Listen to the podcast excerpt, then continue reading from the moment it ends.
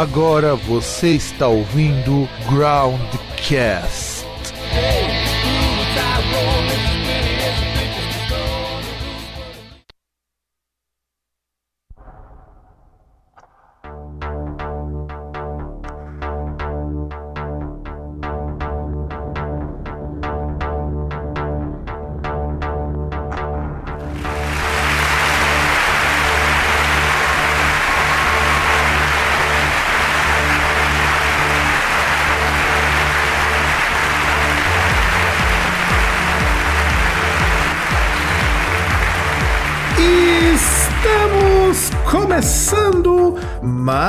Mais um programa Groundcast de número 58 e diretamente aqui de Santo André com uma tosse lascada. Eu sou o Fábio Melo e do outro lado da linha, na Lapa, aquele que foi aos protestos vestido de verde, amarelo, branco e preto, o senhor César. Meu pau de óculos. Ele também foi ao protesto, é? Nem fodendo. Prefiro cortar meu pau duro, fritar e enfiar no cu. Caralho, meu negócio. Então é bem punk isso, cara. É lógico, eu vou ficar me misturando com aquele pano de acéfalo lá de contra a corrupção com a camisa da CBF e de beijinhos lá com os carecas do ABC. Vem cá de beijinho com os carecas do ABC é praticamente vandalismo. Isso devia ser apreendido pelo Ibama, inclusive. Porra de protesto que tem área VIP, só faltou bebê que pisca. Olha, não duvida que tivesse, viu? Ah, deve ter, sei lá. Afinal de contas, imagina um Xandão. É, ou algo assim. You. Pior é que precisa, falei. Eh, Imagina você chegar lá na- nos protestos que te- tive lá na semana retrasada, que é a data que esse programa está sendo exibido. Imagina chegar lá com um isoporzão vendendo gelinho de Xandão. É verdade, eu acho que essa era uma boa. Ou tipo gelinho verde e amarelo. Faz uma caipirinha, né? Coloca com um saquinho amarelo um gelinho verde. Dá pra fazer um bagulho da hora, assim. Cara, ia ficar trilouco. Imagina você chegar lá, gelinho anticorrupção. Não, e obviamente, assim, pros ouvintes do Groundcast a gente não precisa explicar, mas caso tenha alguém estranho, não, também não foi no outro na sexta-feira. Sim, a gente não vai nesses protestos porque a gente não acredita nas pautas levantadas. Vamos Eu então. não acho nem que é protesto. de- Porra, pra caralho, você me interrompe assim, sem rodeios. Daqui a pouco eu vou pedir teu impeachment desse programa, cara. Você não me deixa terminar. Pra começar, eu não acho que não, nem acho que é protesto. São manifestações de apoio de um e de outro pra suas causas aí, sem contar que ainda assim são tudo massa de manobra. Tá, pode terminar agora, não vou interromper. Não, não, é que você me. Agora que você me interrompeu, eu perdi até o tesão, pô. Daqui a pouco eu vou ter que pedir uma CPI contra o César. Ah, vai pedir meu impeachment agora. Vou, com certeza. Vou pedir ainda com foro privilegiado. Não, você tem que pedir impeachment, não tem foro privilegiado. Produção, vire esse bloco antes que a gente tenha que depor o César da participação deste programa.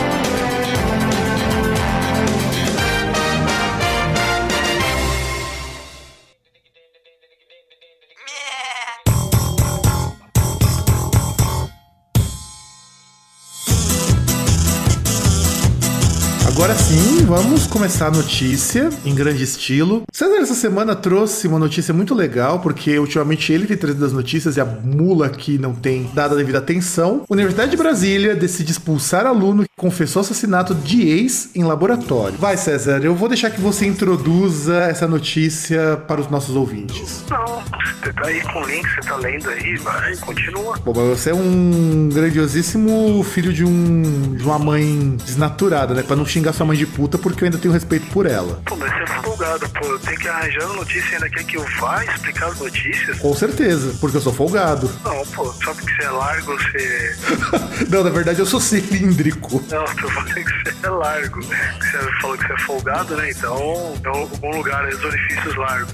Bom, enfim, vai, já que você, já que você resolveu fazer birra, aconteceu o seguinte: lá na Universidade de Brasília, no dia 11, foi encontrado o corpo da estudante Luísa Ribeiro, de 20 anos, e que ela foi morta e ninguém sabia o que tinha acontecido. O mais estranho disso é que o namorado dela, um ano mais novo, o Vinícius Neres Ribeiro, estudante de ciências biológicas, confessou que matou a moça e que por conta disso, oh meu Deus, vamos expulsá-lo. Quer dizer, gente, é muito surreal isso. Eu, eu não entendo. Se o cara confessou, não, tem que dizer que vai expulsar. Esse cara tem que ir preso. Não, mas não é questão de ele não tem que ser expulso. Ele tem que ser expulso, porque é, é a medida que a universidade pode ter. Porque não faz sentido eu cometer um crime a partir do momento que eu sou aluno de uma universidade, ainda mais um crime contra um outro universitário, contra alguém dentro da universidade, e depois que eu sair da cadeia eu voltar, normal. Ah, não, isso eu concordo. Eu não, eu não tô falando, eu não tô falando nesse sentido. Eu tô falando, poxa vida, quer dizer que, ok, vou lá, expulso,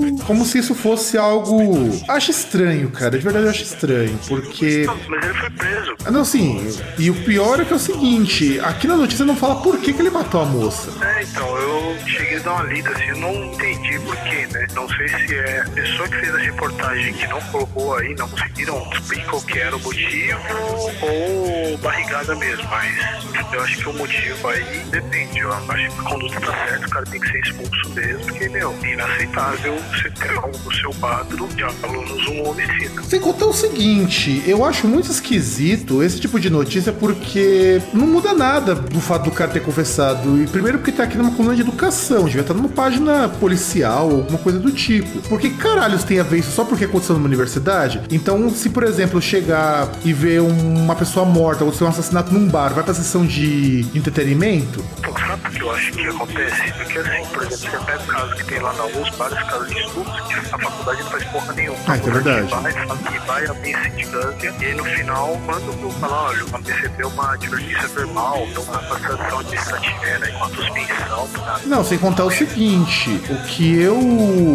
de verdade acho bastante, vamos, vamos dizer assim, interessante é que assim, no caso de estupro, por mais que eu saiba que isso acontece, a gente tem o problema das falsas denúncias. Então por isso que demora pra você julgar isso. Não, o problema não é demora, o problema é quando você tem o caso que a pessoa avalia, que tem o caso lá, as ações que são tomadas são desproporcionais, mas leva o ato do cara em si, entendeu? Ah, não, tudo bem. Quando- eu- tudo bem, eu concordo. Quando você fala que o cara já, já é um assassino confesso, já é um criminoso confesso, tá? É um criminoso confesso. Então, assim, chegou e falou: olha, o cara é um criminoso confesso, vai excluir. Quero esse tipo gente aqui. Pronto, na medida certinha, foi perfeito. Não, o que eu acho também que é algo diferente do que normalmente acontece nesses casos. Eu fico assim muito triste que esse tipo de coisa aconteça, mas infelizmente ela acaba sendo mais normal do que deveria. É complicado, né? Tem pessoas assim, tipo, não sei se é questão da. que, sei lá, a gente tem uma geração de adultos que não é tão madura assim que você deveria, não sabe resolver as suas coisas, né? Tipo, não sabe conversar,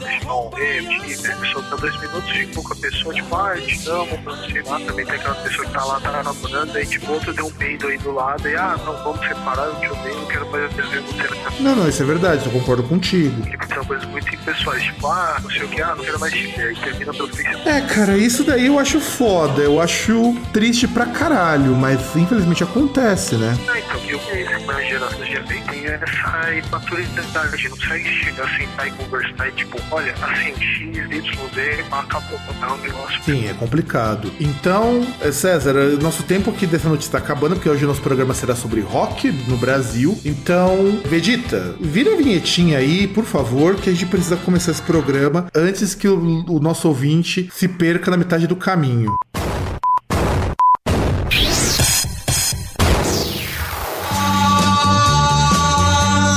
Deixa essa boneca, faça-me um favor. Deixa isso tudo e vem brincar de amor. Essa é uma das muitas histórias que acontecem comigo. Primeiro foi Suzy, quando eu tinha lambreta. Depois comprei um carro, parei na contramão.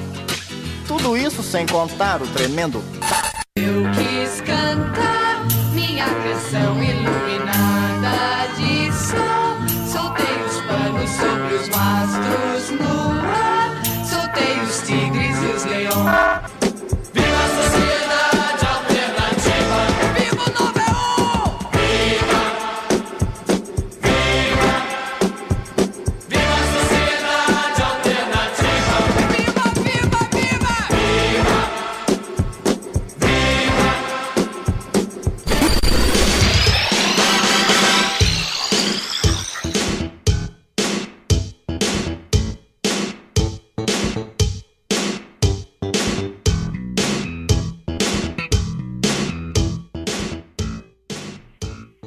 Muito bem, meus caros amigos e amigas e demais ouvintes. Vamos começar esse programa que, na verdade, a gente já vai ter que, ter que adiantar isso daqui. Vai ser uma série de programas dedicados à música no Brasil, sobretudo na vertente do rock. Eu e o César, a gente sentou, conversou e chegamos à conclusão de que falar sobre rock no Brasil é uma coisa muito longa. Então, este programa vai dar uma pincelada e futuramente nós teremos programas abordando épocas, artistas e coisas muito específicas desse período que é muito importante, tanto hum, pelo legado que deixou, quanto a história, porque muita coisa dentro da nossa política fez parte desse movimento do rock no Brasil. Você quer comentar alguma coisa antes da gente começar uma introdução sobre o assunto mais, César? Ah, eu só queria dizer que eu acho que é um blasfêmio, porque você pega essa vinheta, o ouvinte vai ver, tem várias fases, tem Mutante, tem Roberto Carlos, Titãs que tocando de fundo, mas não tem o Pequeno Príncipe, o grande Ronnie Von. Fala um pouco sobre ele então depois, quando a gente chegar no momento, porque, aliás, ele é muito importante, cara. Muito bem lembrado. Eu até tinha esquecido do Ronnie Von. Tá vendo? É a mesma coisa que você alguém no Groundcast, conversar e a pessoa não citar como entre as três maiores bandas do universo, Los Colorados. Ah, não, com certeza. E é capaz dessa, vamos dizer assim, dessas bandas, dessa banda estar entre as 10 mais do universo também. E olha só, já que o César reclamou, eu tô até aqui pedindo pro Vegeta procurar. Vegeta, ó, só pra César ficar feliz. Deixa eu ver se tá com a música, ver se tá certinho. Bom, tá certinho, então, César, ó, ó, só pra você ficar feliz, ó. Isso é Rony Von, cara. Quer comentar alguma coisa? Agora, César, agora a gente não esqueceu do Rony Von. Agora fez justiça, agora eu posso participar. Agora a gente pode continuar, né? Pode, agora tem minha bênção. E aliás, que música do caralho essa música do Rony Von, né, cara? É, é, é foda, porque bom, você vê, o ouvinte pode ver de todas as noites, acho que umas 9, 10 horas da noite na TV Gazeta de São Paulo, tem lá o programa do Rony Von, todo seu. Aí você vê aquele tiozinho e tal, tipo meio, meio aquele bom vivan, tá ligado? Playba assim. E aí você imagina o cara ter uns músicas, uns negócios meio psicodélico aí, tipo, quando ele começou, tá ligado? É engraçado. Não, sem contar o seguinte, e eram trabalhos muito bons os do Rony Von, cara. Eu lembro que eu conhecia Rony Von por causa do meu pai, que ele escutava bastante, umas fitas, inclusive, em casa. Ah, mas é lógico, por isso que eu tô citando o Pequeno Príncipe, tô usando o título honorífico correto. Não, só de escutar essa. Olha só, olha, por favor, não. Produção, aumenta um pouquinho mais, ó.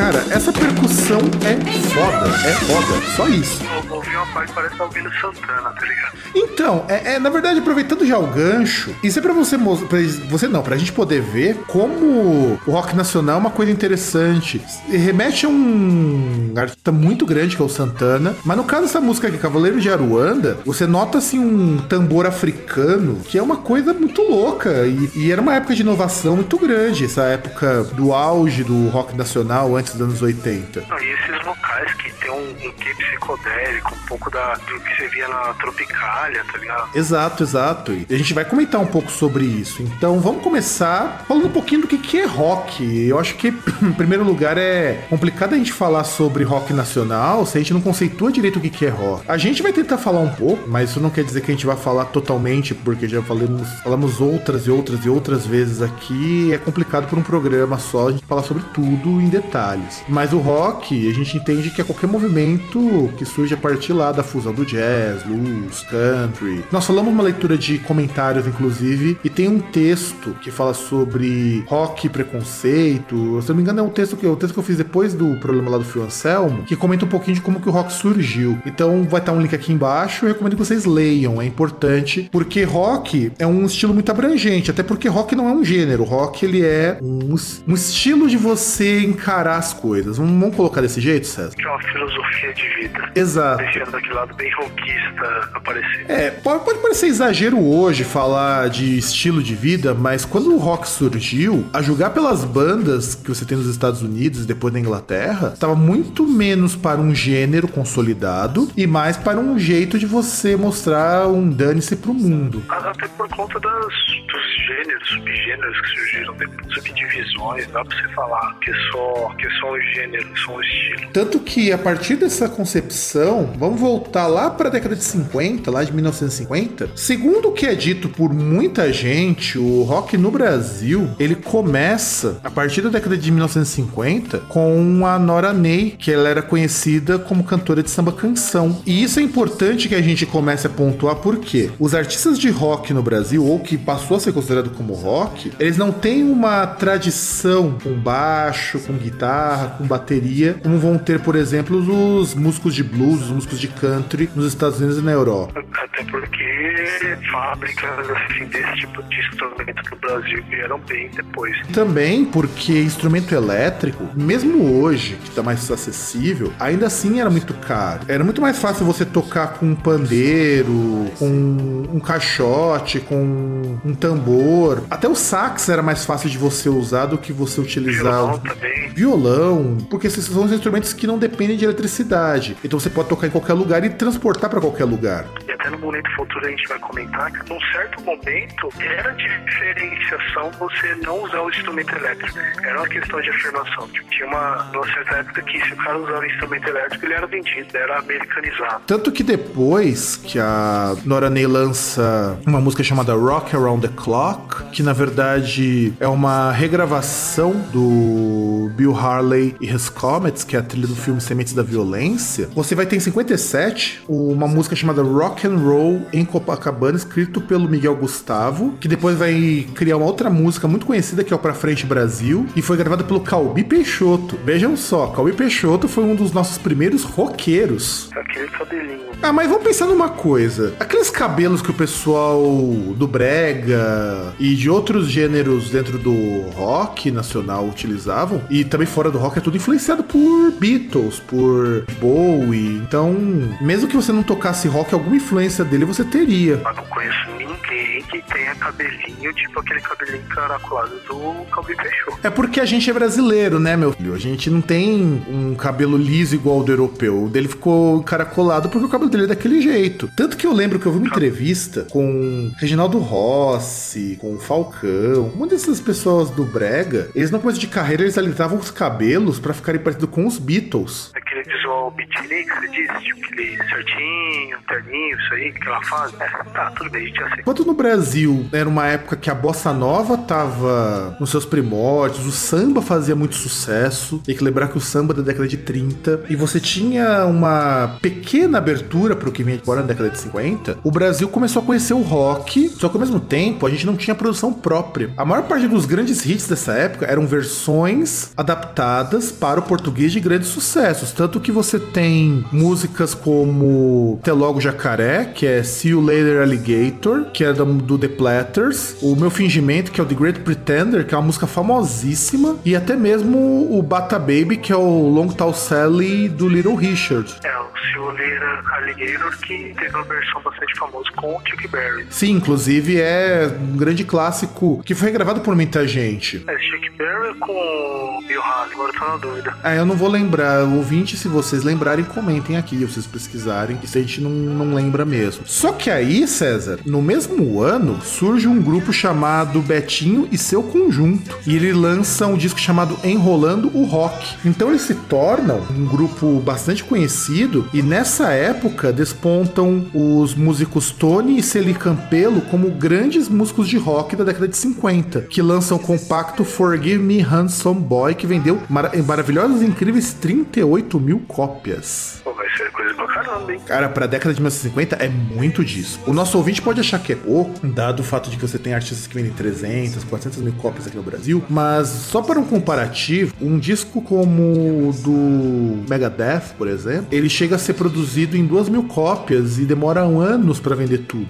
E sem contar de falar numa época que, que nem TV você tinha, né? Você tinha, mas era muito restrito. E mesmo aparelhos de vinil eram muito caros. Então, mas TV ainda você tinha um negócio incipiente. Existia no Brasil, mas não era algo difundido em todo o país. Você tinha uma força no Aliás, o rádio tinha muita força. Porque o rádio onde você escutava música, onde você se informava e sabia de um monte de coisa. Então, nessa época, você conseguia vender 38 mil cópias de um compacto, que na verdade é um disco de duas faixas. Aliás, essa palavra compacto, é, o ouvinte que conhecer o que significa um compacto, provavelmente ou é um cara muito saudosista ou tá começando a bater na casa dos 40 já. As duas coisas. Porque eu lembro que a primeira vez que eu vi um compacto na minha vida, eu vi numa loja de vinil quando eu tinha 20 anos. Caramba, faz tempo, hein? Você não teve que se marrava cachorro com linguiça. Não, quando eu tinha quase 20 anos foi agora, no século 21, mas mesmo assim, eu vi numa loja de vinil. Eu sei que, vo- que o compacto era um vinil de duas faixas, acho que 75 RPM, tô enganado, porque eu vi lá e era a raridade era super caro. E naquela época vendia-se muito single, porque o disco completo era muito caro. É, e também eu acho que deve-se um pouco a questão de. Talvez a questão do carnaval, né? Porque você tinha muito marchinha que era uma ou outra que estourava, tá ligado? Então, acho que até o mercado focava muito nisso, de você vender discos com. Você vender os compactos mesmo com duas faixas e tal. E você vender um disco aí com um monte de, de música. Tanto que olha só, e ainda em 59, eles lançaram um. Eles lançaram não, a Celi Campelo lançou um disco single chamado Estúpido Cupido, que vendeu incríveis 120 mil cópias. E acho que tudo isso no Rio de Janeiro, né? Então, meu, eu acho que Brasil, mas quase tudo focado no Não, Rio. digo, onde ela, onde ela surgiu mesmo. Ah, sim, sim, sim, sim, sim, sim, sim, sim, todo o Rio de Janeiro. E aí, só pra gente poder encerrar sobre a década de 50 e depois falarmos da década de 60, também os irmãos Campelo lançaram o disco Crush and Hi-Fi pela Rede Record, que na verdade era um programa de música que era muito parecido com o que você tinha antigamente no começo dos anos 90, que eram aqueles programas de auditório onde você apresentava artistas. Que esses programas com o tempo se transformaram no ídolos, se transformaram nesses reality shows porcaria. Mas a ideia né? é parecido com o programa de calouros. E esses programas você tinha oportunidade de conhecer bandas novas, porque olha só, você não tinha internet, então era muito difícil divulgar algo. Mesma coisa, Crush e Hi-Fi. Crush era aquele refrigerante de laranja, não era não? Sim, mas eu acho que Crush and Hi-Fi pode ser interpretado como o Hi-Fi, aqui que a gente pode interpretar também, que são as ondas altas. E também tem a ideia da bebida que levava pinga ou vodka e suco de laranja ou refrigerante de laranja. Então, justamente, que você tem o Crush, que era o refrigerante de laranja, e o Hi-Fi, que aí é o bebida lá do suco de laranja com, com a vodka aí, que é a bebida preferida do Keith Richards. Pois é, pois é, toma toda manhã pra ficar jovem e bonito como ele tá atualmente. É o elixir da juventude dele, né? A partir desse programa é que você começou a ter uma difusão de grupos que vão depois aparecer na década de 60 e assim começar de fato o rock como nós conhecemos hoje, rock brasileiro. Então, pra gente comentar sobre isso, vamos virar o bloco e falar um pouquinho sobre como foi esse processo da década de 60, onde surge também um importante movimento de artistas que, se perma que, não, que permanecem na ativa até hoje. Então, produção, já sabe, né?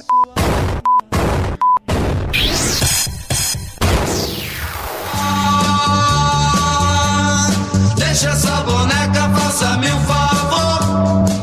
Deixa isso tudo e vem brincar de amor. Essa é uma das muitas histórias que acontecem comigo. Primeiro foi Suzy, quando eu tinha lambreta. Depois comprei um carro, parei na contramão. Tudo isso sem contar o tremendo Eu quis cantar minha canção iluminada de sol. Soltei os panos sobre os mastros no ar. Soltei os tigres e os leões.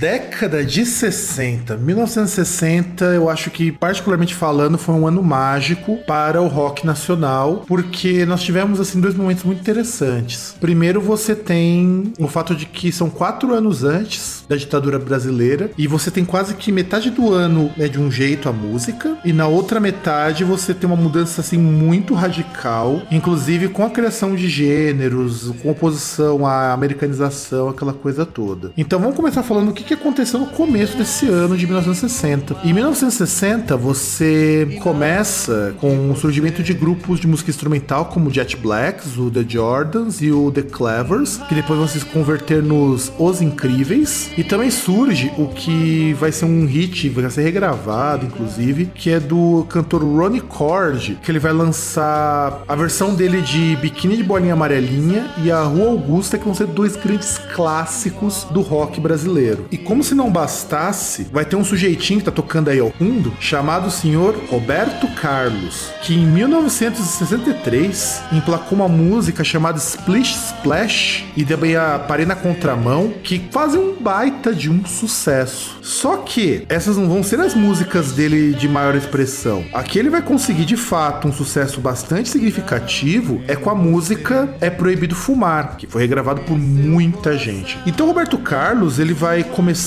como artista e ele vai despontar como um dos grandes expoentes do rock, influenciado sobretudo por aquela onda do pop rock do final dos, anos, do final dos anos 50, dos anos 60, aquela coisa meio Beatles, naquela fase menos rebelde e tudo mais. Que é estranho né, a gente trazer pra essa conversa aquele cara que é mais conhecido por ser o grande rival da Simone nos hits de final de ano, né? Pois é, isso é verdade. É algo muito esquisito porque, por exemplo, o Roberto Carlos, ele, ele, ele é um meme por si só, a gente não pode esquecer disso. Só que ele é o, talvez um dos grandes difusores ou difundidores, seja, do rock nacional, porque era diferente o que ele fazia, era diferente de tudo isso que nós falamos antes, que tinha uma coisa ainda com muita influência do samba, muita influência da música brasileira, e de repente você tem alguém que faz uma música muito próximo dos Beatles. Não, e era engraçado porque ele era uma mistura, assim, meio de, de Elvis com James Dean, tá ligado? Porque ele fazia filme também. Ele era um cara muito. Era multimídia, que nem o James Dean, que nem o Elvis. E isso é uma coisa muito importante que talvez ajudou ele a estar tá onde ele tá hoje, embora. É, é até engraçado que a carreira que ele consolidou nas, na década de 60 e 70, ele jogou no lixo pra fazer músicas ruins. É, que na verdade também é até, sei lá, meio que ele deve ter visto lá com a Globo a forma de fazer um contrato em alguma coisa. Globo, digo, gravadora Globo, essas coisas, e aí já viu, só fazer aquele negócio água com açúcar. É, sem contar o seguinte, quando ele lançou a É Proibido Fumar e depois o Calhambeck, a Rede Record, aproveitando que tá fazendo um puta de um sucesso, essas duas músicas do Roberto Carlos, lançou um programa chamado Jovem Guarda, que era apresentado por quem? Por quem, César? Por quê? Pelo senhor Roberto Carlos, que passou a ser chamado de Rei Roberto Carlos, junto, junto da Vanderleia, que era Ternurinha, e também do grande amigo do Roberto Carlos, o Erasmo, chamado de Tremendão. Beleza, você tava lembrando aqui que você falou que o Roberto Carlos é um meme, que eu até lembrei essa questão do, do toque que ele tem, que ele, que ele odeia marrom, aí tem aqueles negócios também que dizem que ele tem uma perna de madeira, um bagulho assim. É, ele perdeu a perna dele num acidente, isso é verdadeiro. É que isso nunca ficou evidente porque ele não perdeu, assim, um pedaço significativo. Vai perder um pedaço no acidente. Eu descobri isso recentemente, inclusive. E olha só, esse programa chamado Jovem Guarda vai dar nome a um movimento de artistas de rock que vai ter o Erasmo, vai ter a Vanderleia, vai ter uma série de outras pessoas e vai ajudar a renovar a música brasileira. Porque olha só, o que que acontece? O que é a Jovem Guarda como movimento musical? É um movimento inspirado nos Beatles, naquela fase que eles chamam de, de. É que é muito inspirado nessa, nas bandas, no estilo que fez aquela British Invasion dos Estados Unidos. Isso, e não só isso. É muito baseado também no começo do rock dos anos 50 nos Estados Unidos, muito com Little Richard. Aliás, essa música que a gente tá ouvindo, inclusive, a música que a gente ouviu do Roberto Carlos, é muito Little Richard também, só com mais guitarra, alguma coisa assim. E também, junto nessa leva, olha só quem que aparece aqui. Aparece a ba- bandas como Renata e seus Blue Caps, que é uma banda até razoável, cara, por incrível que pareça. Os Golden Boys. Eu lembro que minha mãe falava muito de Golden Boys. Lá Golden Boys era um estouro. O Jerry Adriani, que isso, exatamente. O Eduardo Araújo, o senhor Rony Von, quem diria, e o Dick, Dani, o Dick Danielo, aliás, Dick Danello. E esses grupos todos eram inspirados principalmente nos Beatles. É claro que depois eles vão se diferenciar. O Roberto Carlos vai pegar uma linha mais romântica, o Erasmo vai continuar fazendo esse rock mais anos 60. O Ronivon vai mergulhar no psicodélico dos anos 60 e vai assim de uma forma bastante profunda, um pouco do psych rock, do psych prog também. O Renato seus Blue Caps vai mais uma linha mais pop rock, mas tudo tem uma mesma origem, tudo tem o mesmo contexto que é esse começo, essa primeira metade. E ó, o negócio tá até tá, tá triste aqui pra sair, viu? Ó, pra vocês verem como que vida de podcaster não é fácil. E é tudo uma mesma tribo, né? É o mesmo grupo, é, tipo, é o mesmo pessoal que andava junto e tal, que às vezes se apresentava junto. E aí vai surgir, é agora que começa a parte interessante, vai surgir a MPB como oposição ao Iê Iê Iê da Jovem Guarda, que aí junta Elis Regina, Jair Rodrigues, que é aquilo que o César falou no começo do programa, vão ser um grupo que vai bater contra as guitarras da, da Jovem Guarda. É, aí eu não sei até que ponto tem influência aí da ditadura, mas é questão, uma questão de afirmação, né? De reafirmação, não sei até que ponto tem essa parte ufanista de patriotismo tal, mas tem essa valorização do, daquilo que é brasileiro tal. Então, na verdade, o que acontece aqui é o seguinte: a MPB, como gênero, vale a pena a gente citar, ela surge, tem a sua origem em 1945, a MPB enquanto movimento, mas ela só vai ganhar o título MPB, só vai começar a bater de frente mesmo no começo da década de 60, um pouco antes da ditadura. E com a ditadura, essa tensão acirra, porque você tem um pessoal que é ligado ao rock, e, e olha que coisa engraçada. Desde aquela época, já se colocava que a ditadura foi um golpe planejado pelos Estados Unidos. E o rock, como nós conhecemos aqui, é uma influência muito de instrumento americano, de ritmos americanizados. E MPB, sobretudo na figura da bossa nova e muito do jazz e tudo mais, tentava se reafirmar como uma banda brasileira, com grupos brasileiros, eliminando o uso de guitarras, porque guitarra seria a marca do colonizador, alguma coisa assim. E das influências também, né, cara? Sim, sim, sim, sim, isso é verdade. Tanto que, por exemplo, quando surge a MPB, a MPB ela tem um papel político muito importante. Tanto que o movimento musicalmente ele é muito rico, só que ironicamente, mesmo que a a MPB tenha começado de fato em 66, ou seja, depois da ditadura, foi um gênero que com o tempo passou a incorporar guitarra elétrica. É que tem, tem um caso que assim, é, é bem posterior, mas que é bastante interessante, que é do Jorge Benjor, antigamente Jorge Ben, né? Que ele era conhecido pelo trabalho que ele fazia, inclusive magnífico violão, e muita gente passou a questionar quando ele começou a usar guitarra. É, na verdade, o Jorge Benjor, ele é um dos primeiros a questionar essa imposição da MPB. Por que, eu não posso usar guitarra? Por que eu não posso fazer algo diferente? E é nesse meio termo que vai surgir a Tropicália. Porque a Tropicália, ela surge da seguinte forma. Você tem de um lado a MPB, que tá brigando politicamente com uma série de coisas, e do outro lado você tem o rock, que não tá muito preocupado com mudança social, não tá muito ligado com a parte política. Você junta esses dois movimentos e você tem a Tropicália, que vai se aproveitar muito daquela coisa da semana de 22, do canibalismo cultural, da antropofagia, da mistura louca de ritmos, do uso de droga pra caramba e do foda-se pros padrões, e você vai ter uma leva de artistas, que são os tropicalistas, que vão bater de frente tanto com o grupo de MPB quanto com o grupo de rock brasileiro, e também vão bater de frente contra os ditames da ditadura em alguns casos. É, até engraçado que tinha um grupo de pessoas, inclusive o pessoal dos nossos baianos e tal, que eles viviam numa comunidade de que lá na Bahia. Tipo, os caras compraram, acho que um sítio, sei lá, um lugar assim. Aí viviam lá, tipo, 15 pessoas, tá ligado? Pegou com filho, casado e tal.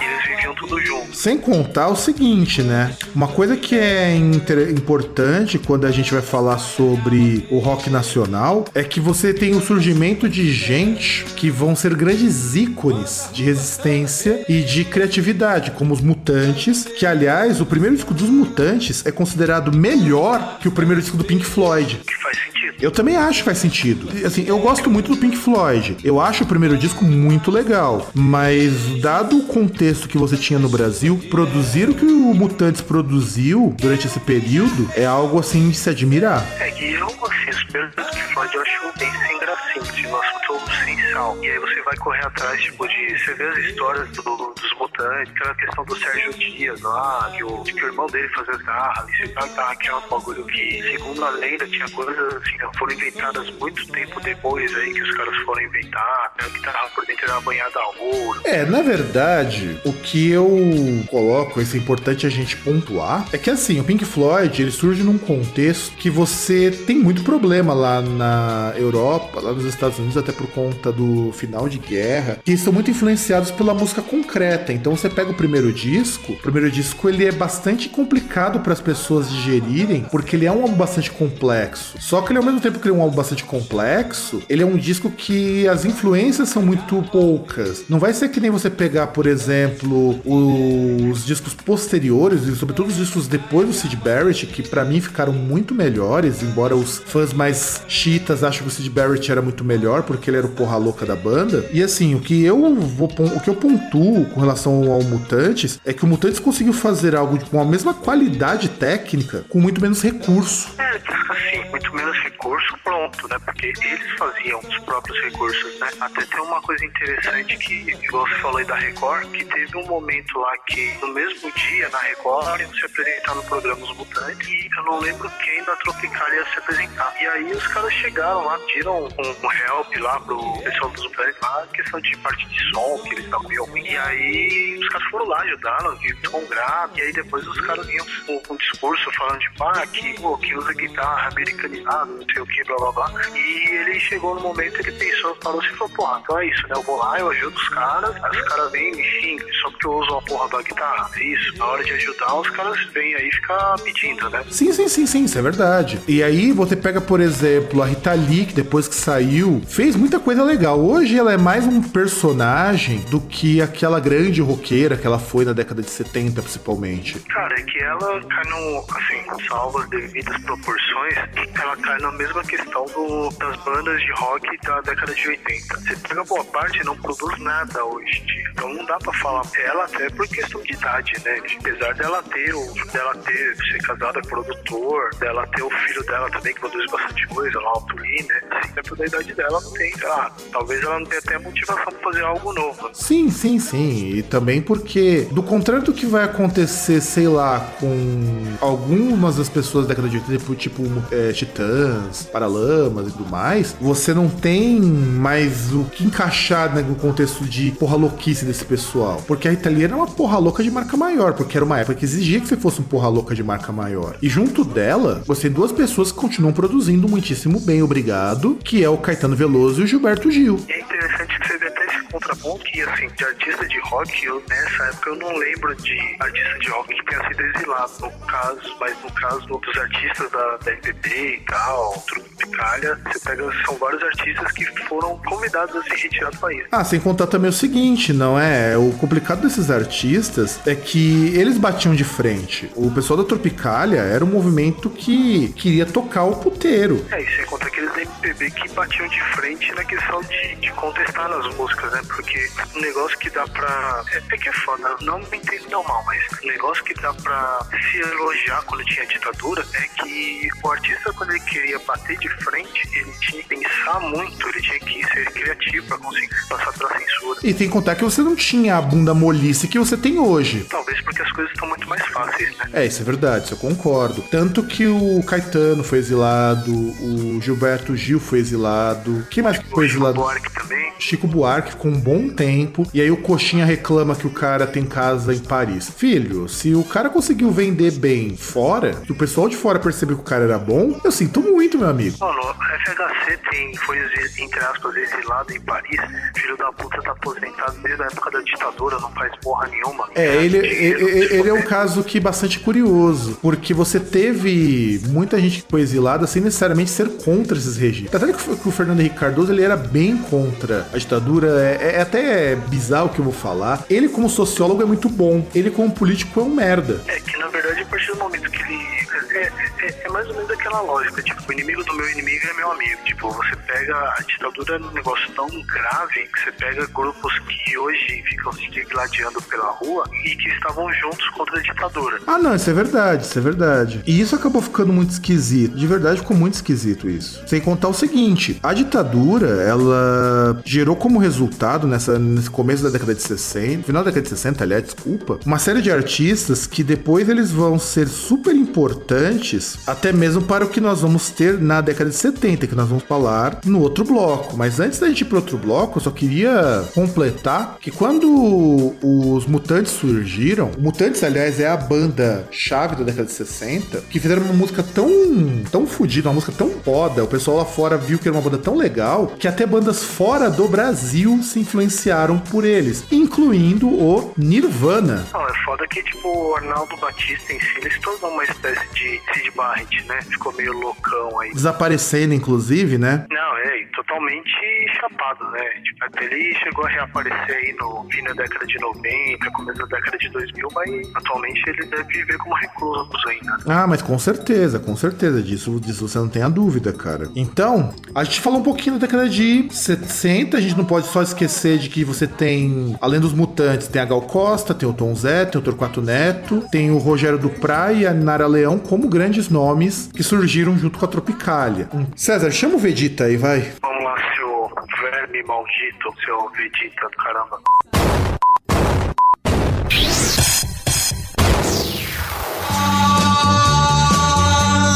Deixa essa boneca, faça-me um favor. Deixa isso tudo e vem brincar de amor. Essa é uma das muitas histórias que acontecem comigo. Primeiro foi Suzy, quando eu tinha lambreta. Depois comprei um carro, parei na contramão. Tudo isso sem contar o tremendo Eu quis cantar minha canção iluminada de sol. Soltei os panos sobre os mastros no ar. Soltei os tigres e os leões.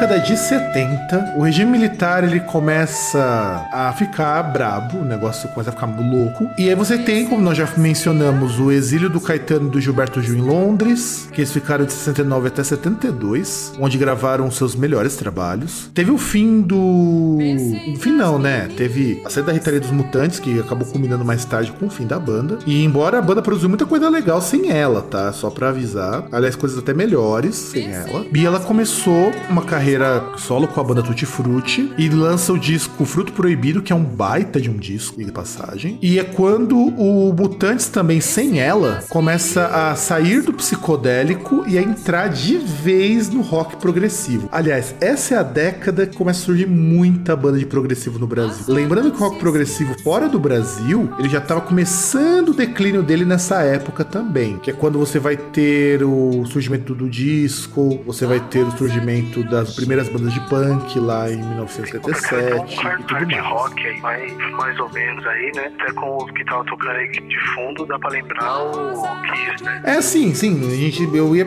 citar um pouco mais pra frente, mas já que você mencionou, teve os Secos e Molhados, que foi em 73, liderados pelo João Ricardo, com o Ney Mato Grosso como vocalista, que a ideia deles era fazer versões musicadas de grandes poemas. E com, que, e com músicas assim de uma complexidade do caralho. Essa música que tocou há pouco, a Rosa de Hiroshima, cara, é difícil você tocar isso. Pra quem conhece violão como César, César, é fácil tocar uma música dessas? Cara, não se porque dependendo da música, pra pra mim extremamente difícil. Pode ser uma música, sei lá, Capitão Inicial. Não, brincadeira. Capitão Inicial eu toco fácil. E um amigo meu tava tirando essa música, ele falou que você tem mais notas numa música do Secos e Molhados do que você tem, por exemplo, num solo do Iron Maiden. Isso com certeza. Tanto que eh, nessa época a gente pode dizer que foi o começo das experimentações no Brasil do rock. Porque você tem muito do rock progressivo, muito das técnicas de experimentação. Surge um momento em Minas, eu vou citar assim bem brevemente, que vai dar origem a muito músico que estuda no conservatório e quer soar igual Beatles, igual LED, igual Pink Floyd. Então você tem um movimento de rock progressivo no Brasil nos anos 70 que, olha que coisa estúpida, é relegado ao ostracismo porque as pessoas simplesmente não conseguem entender o que os caras estão tocando.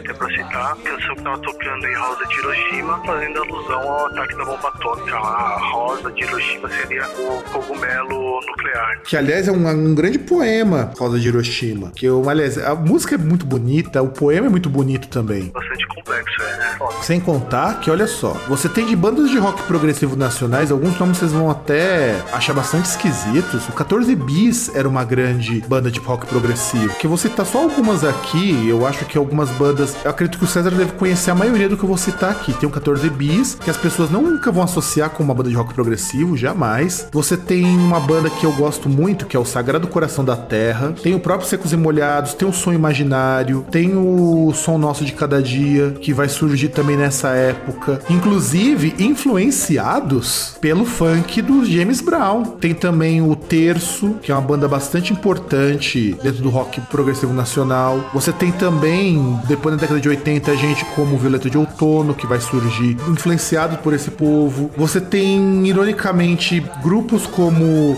A Casa das Máquinas. E nenhum desses grupos vingou no Brasil nessa época. Nenhum deles vingou. A despeito de serem grupos ótimos. Os únicos que vingaram, vingaram mesmo, foram Secos e Molhados, mas porque eles contavam também com uma parte teatral muito bem trabalhada. Os Mutantes, mas os Mutantes se dissolveram depois, um tempo depois. E o 14 Bis, que foi uma banda que ficou muito tempo nas paradas. Ela durou até hoje. O 14 Bis existe até hoje. Eles começaram em 79, já no finalzinho desse período, e contaram com influências de muita gente, indo de Beatles até Jimi Hendrix.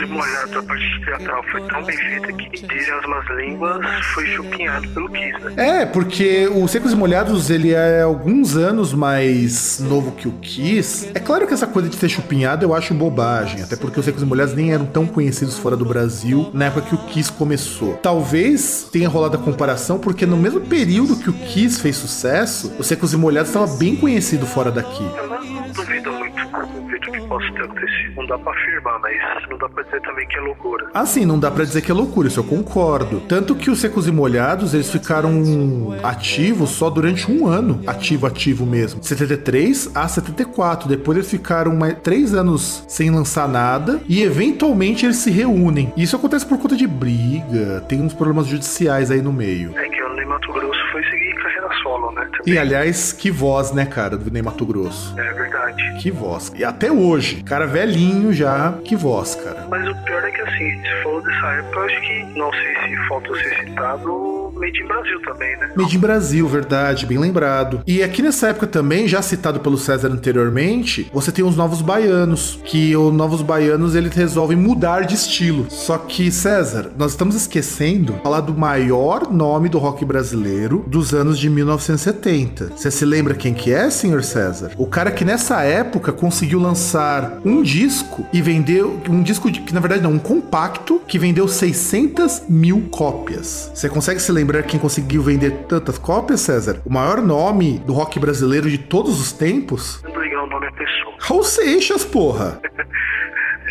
Lógico, né, pô? Tinha como ser outro. Tanto não tinha como ser outro que o Raul Seixas ele conseguiu o feito de vender 600 mil cópias do compacto Ouro de Tolo em poucos dias. Assim, ele não vendeu ao longo de um ano, ele vendeu em alguns dias. Mas o Raul Seixas tem por que ter feito isso. O Raul Seixas ele mudou muito o paradigma do rock nacional. Primeiro porque ele era um bom músico. Isso sem sombra de dúvida, ele era um bom músico. Segundo, porque ele ele tinha um senso artístico, um senso estético muito forte. Então ele sabia compor música. E ele já vinha trabalhando com rock desde lá da época da década de 60, como nós falamos anteriormente. E nos anos 70 é quando ele muda o estilo, que ele tinha começado como com os Panteras, Raulzitos Panteras, e decide seguir carreira solo como Raul Seixas. E aí estourou a cabeça do pessoal, porque era muito diferente. É, que aí, entre outras coisas, tem aquela grande parceria lá dele com. Claro, ele teve grandes parcerias né, ao longo da carreira, mas tive aquela grande parceria dele com o Paulo Coelho. Sem contar que ele também virou um personagem, porque ele ele vivia como um rockstar. Aliás, a gente não mencionou, mas nessa época você tinha ídolos de rock, mas você não tinha rockstars. Então nosso primeiro rockstar foi Raul Seixas. É bem isso mesmo, né? De questão de ser uma pessoa controversa, exagero de abuso de drogas. Ele que foi, acho que, casado umas três, quatro vezes. hein? Estava envolvido com magia, fez parte de uma ordem secreta. Então tudo contribuiu para transformar o Raul Seixas de um artista num personagem. Então muito do sucesso dele posterior à morte foi porque ele virou um personagem. E é engraçado que graças à morte do Raul Seixas que o senhor Paulo Coelho conseguiu vender os primeiros livros. Que é uma pena. É, eu acho uma pena porque, olha que engraçado. O Paulo Coelho, ele era muito bom como letrista. Aliás, grandes sucessos do Raul Seixas foram compostos pelo Paulo Coelho. Os maiores. Só que ao mesmo tempo, ele como escritor é um cara meia boca, porque ele descobriu uma fórmula que vende livro e tá nessa até hoje. Não, justamente, é até por conta disso, que é o efeito colateral do Raul Seixas, que é, isso aí. Se bem que, assim, não dá pra gente falar muita coisa, porque até escritores, assim, consagrados brasileiros também descobriram fórmula e foram fazendo. Uh, Jorge Amado é um deles, que era um grande escritor, mas ele descobriu uma fórmula e aí foi reproduzindo, simplesmente foi repetindo. E que eu acho que ele até ficou um pouco pobre por conta disso. Ele é um grande escritor, eu concordo. Mas os últimos livros dele não eram muito bons, não. Assim, eram muito bem escritos, mas eram livros feitos para virarem novela. É, que já era mais do mesmo, né? E olha só, só pra gente poder ver aqui, o Raul Seixas, ele morreu com 26 anos. Ele morreu novo. Ele teve em atividade por muito tempo, mas morreu com 26 anos. Qual 26, tem certeza? É, é o que tá, é o que tá dizendo aqui, procurando. Não, desculpa. Ele teve ativo por 26 anos. Caramba.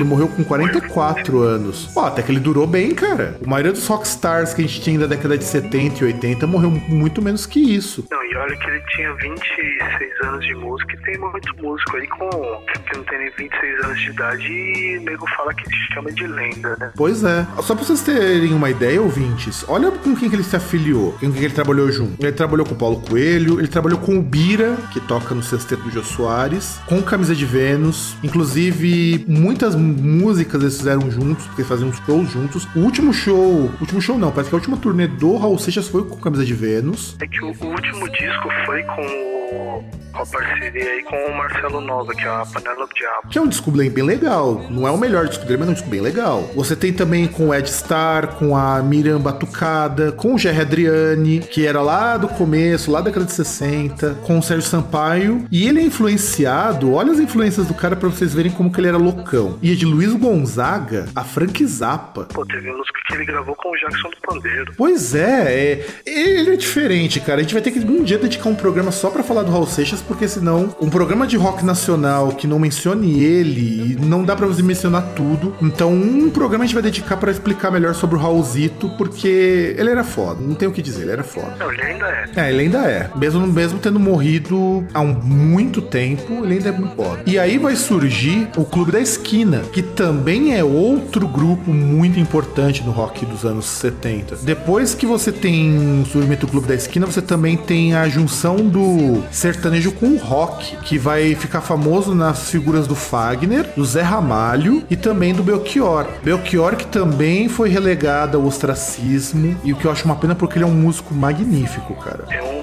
bigode moralizador. Um bigode moralizador, concordo plenamente. Aí hoje a gente já citou o terço, que ele vai vão surgir bandas de, de estilos mais vamos dizer assim, mais underground, tanto que o Terço chegou a gravar um disco em inglês para vender na Itália. Você tem um Made in Brasil, que o César já citou, tem também o Casa das Máquinas, que é um hard rock com progressivo, e em 75 acontece o primeiro festival do Hollywood Rock, patrocinado pela Souza Cruz, claro. Lógico, porque o Hollywood não é por causa da cidade, né? Exatamente, Hollywood é por causa do cigarro. E era um festival muito bom, pena que acabaram também. E aí, vamos virar a vinheta, que agora nós vamos chegar na década de 80, que tem coisa pra caralho pra falar. Então, Vegeta, vira o bloquinho, porque a gente precisa agora falar do período do final da ditadura e o começo da redemocratização.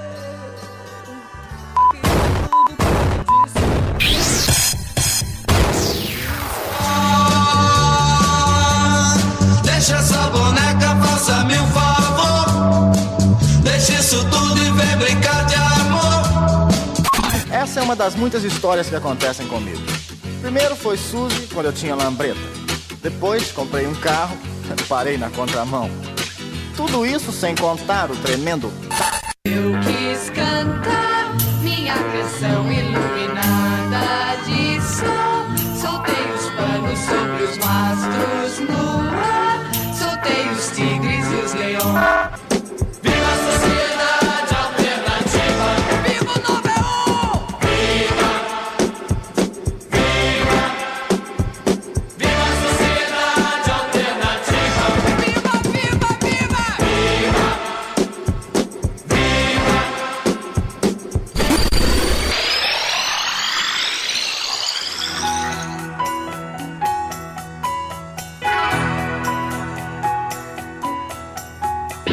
Escuro E agora, na década de 80, a gente tem uma máxima que se popularizou muito quando nós falamos de música no Brasil, que é a seguinte: tudo chega com atraso no Brasil. Enquanto o rock no resto do mundo fez sucesso na década de 70, as bandas de rock no Brasil não eram bem bandas de rock como nós conhecemos hoje. O rock como nós conhecemos hoje, o rock como nós podemos dizer assim que é reconhecível como tal, surge agora. Você tem bandas de rock antes, nós citamos, tem inclusive o Raul Seixas, só que o rock, rock mesmo, guitarra, baixo, bateria, instrumentação de rock começa nos anos 80, porque o Brasil tá louco por ouvir bandas norte-americanas e britânicas principalmente. É, que é até engraçado porque assim, citou Raul, Raul Seixas muito assim, da, do que ele fez sucesso, ele se puxava bastante da parte da década de 80, de, de 80 não, da década de 50, tipo, era muito, muita influência de Little Richard, de Chuck Berry, inclusive até mesmo na, no último disco dele, na Panela do Diabo, ele tem uma retomada dessas sonoridades. Exato, e é uma época bastante interessante, porque no Brasil. hoje, hoje a coisa tá feia, viu, gente? Por favor, não, não reparem, a coisa tá feia hoje. A gente tem o surgimento do Titãs e do Paralamas do Sucesso, junto com o Engenheiros do Havaí e a Legião Urbana. E é um movimento bastante interessante, musicalmente falando, justamente porque nessa época você começa a ter uma junção de gêneros que faziam muito sucesso lá fora, com coisas que normalmente a música brasileira não era capaz de comportar, como por exemplo o uso do pós-punk e da new wave. O nome. César, fala mais perto do microfone que as pessoas estão te ouvindo. E é interessante que você pega mais dotes dessa geração da década de 80. Você tem a geração de Brasília, Beijo Urbana, Panorama do Sucesso, Melhor Expressão e o Capital Inicial. E você tem também ó, a cena em São Paulo, a Engaja Rigor. Aparece o Ira, que até nessa questão que você falou de pegar os chegar tardiamente aí as tendências de fora. O Ira ele pega uma pegada assim mais próxima do que fazer o terror. Você tem o Engenheiros do Havaí também lá no sul, o Replicantes também. Replicantes aí no caso um pouco mais punk. Inclusive, você fala do punk, nós temos que lembrar que o Ratos de Porão e o Olho Seco, o Cólera, são tudo dessa época. Sim, sim, porque essa parte aí, música suburbana, né? Pessoal que tá Grande São Paulo, que tal. Sem contar o seguinte, esse é um momento em que você começa a ter tudo que você tinha de rock lá fora, no Brasil, ao mesmo tempo. Porque você tem o pós-punk da cena de São Paulo, que é as bandas que o já citou, São Paulo e Brasília. Você começa a ter uma linha mais progressiva no sul, quando você tem, por exemplo, o próprio Engenheiros do Havaí. Você tem uma linha mais rock com o Paralamas em um determinado momento, com o Arnaldo Antunes. Você também começa a ter o Frejá tocando já alguma coisa de rock com o Barão Vermelho. Você tem a Legião Urbana, que traz muito daquele pós-punk do Morrissey. Tem também, nessa época, o grupo Blitz, que emplaca sucessos do pop rock. Aliás, é uma época que o pop rock no Brasil cresceu muito. Então você tem o Blitz, você tem. É, que mais banda que nós temos de pop rock dessa época que você lembra, César? Cara, parecido com o Blitz. Não, pop rock. Não, então, porque imagina assim, você na linha do Blitz, talvez Paul pouco, assim, Lulu Santos também fazia, O que de abelha. Kid de Abelha, ah, você tinha o. Caramba, qual que era o nome do filho da puta? Agora eu lembrei de um, mas é. Eu não lembro o nome dele, lembro o nome da banda, que era João Penca e seus miquinhos amestrados. Isso, João Penck e seus miquinhos amestrados. Que lembrava muito aquele lado que a gente citou na década de 60, do, do- dos Blue Caps, em termos de proposta. Tanto que você tem muito mais banda nessa época do que você teve todos os outros anos anteriores. Porque olha só, você é que tem. os outros tinha mais artista. Isso, exato. Aqui você tem Titãs, Paralamas, que nós já citamos, tem o Engenheiro do Havaí, tem a Legião Urbana, tem também, já esse que já citou, só pra gente poder recapitular. Inicial. Tem o Capital Inicial, tem o Cazuza. Além deles, você tem o Sempre Livre, o Gangue 90, você tem o Biquíni Cavadão, que também é dessa época, que aliás é, vale muito a pena a gente citar porque é bastante importante pela cena pop rock e tudo mais, pra você ver que o negócio aqui é tão bom que até a música parou, ó. Ficamos até sem música, então a gente vai tocando sem música mesmo até restabelecer a nossa musiquinha aqui. E aí, nós... Tá. O Vegeta tá com sono, exatamente. E aí nós temos também, além disso, tem o Aborto Elétrico, que vai dar origem à Legião Urbana. Tem o Léo Jaime, tem o Capitão Inicial, tem o Léo Jaime, tem o Hit, tem o Anói Anói, lembra dele? Tem. Tem o Magazine, tem o Ed Mota e a Conexão Japeri, que também é dessa época. Deixa eu ver que mais. Tem também a Marina Lima, tem o Inocentes, que vai surgir em São Paulo. Nós temos também o Traje a Rigor, que aliás é um grande nome dos anos 80, não tem nem como não falar do Roger. Na época que o Roger tinha uma banda relevante. Tem o Lobão. Tem o Lobão, que ele tocava com. Que na verdade o Lobão se apresentava nessa época como o Lobão e os Ronaldos. Tinha o Kid Vinil, que tocava na antiga banda Magazine. Sim, que a gente já citou, né?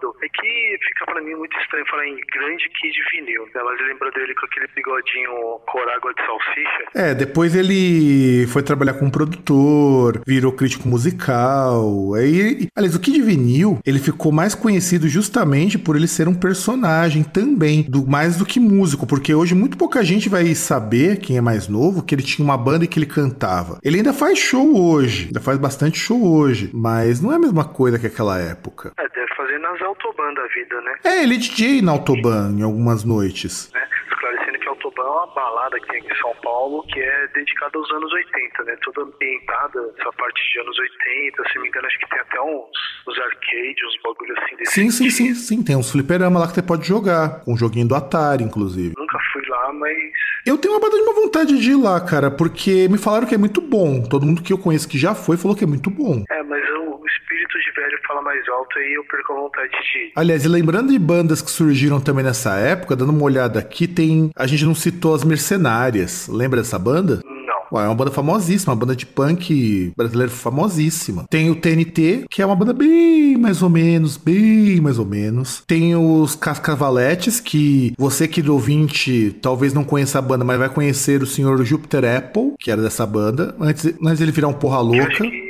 Retomada aí na final da década de 90. Tem também os Replicantes, que fizeram muito sucesso. Tem o Plebe Hood, que nós não citamos. Também é importante falar do, do Plebe Hood. Tem também o grupo Bandalheira, que é bem mais ou menos também. O Defala, o grande Defala, que tá voltando agora, ficou sabendo? Não. É, mas a maioria das bandas que te pega nessa época é tudo mais ou menos. Você pega 80% das bandas, inclusive as que a gente citou, 80% é banda mais ou menos. Então, a maior parte é banda bem mais ou menos mesmo, justamente por quê? Porque não são bandas de grande expressão na época e porque começou a ter muita gente. Aê, Vegeta, voltou com a música! Inclusive não são bandas de grande criatividade. Depende da banda, cara. O The Fall é uma puta de uma banda, cara. Que nós já falamos em outro programa, inclusive. A parte estatística, 80% das bandas que a gente citou, da- das bandas da época, não são lá de grande criatividade. A gente tem também uma banda bastante interessante dessa época, o Supla, com a antiga banda Tóquio.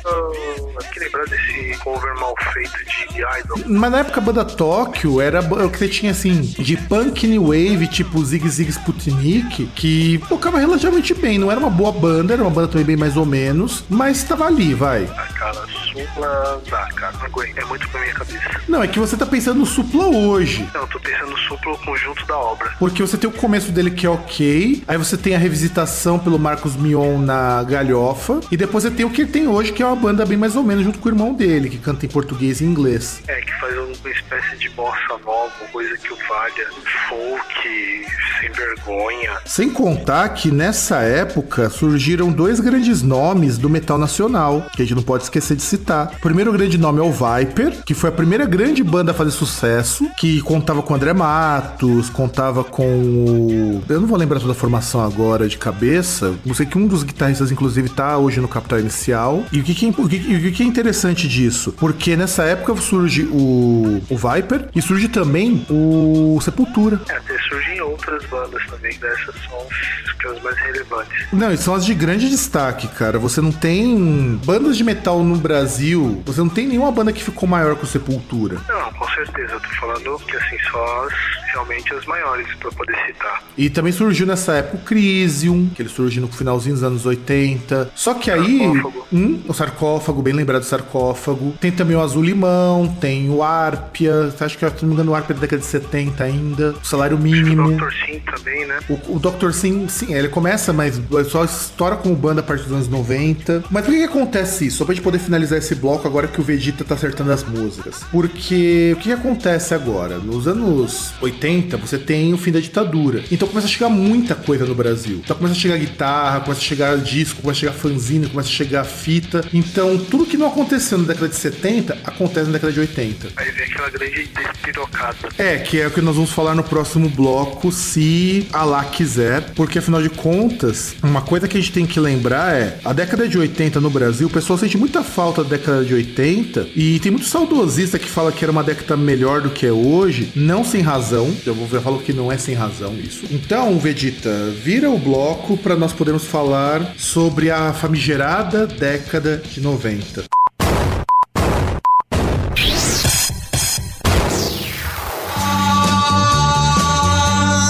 Deixa essa boneca, faça-me um favor. Deixa isso tudo e vem brincar de amor. Essa é uma das muitas histórias que acontecem comigo. Primeiro foi Suzy, quando eu tinha lambreta. Depois comprei um carro, parei na contramão. Tudo isso sem contar o tremendo Eu quis cantar minha canção iluminada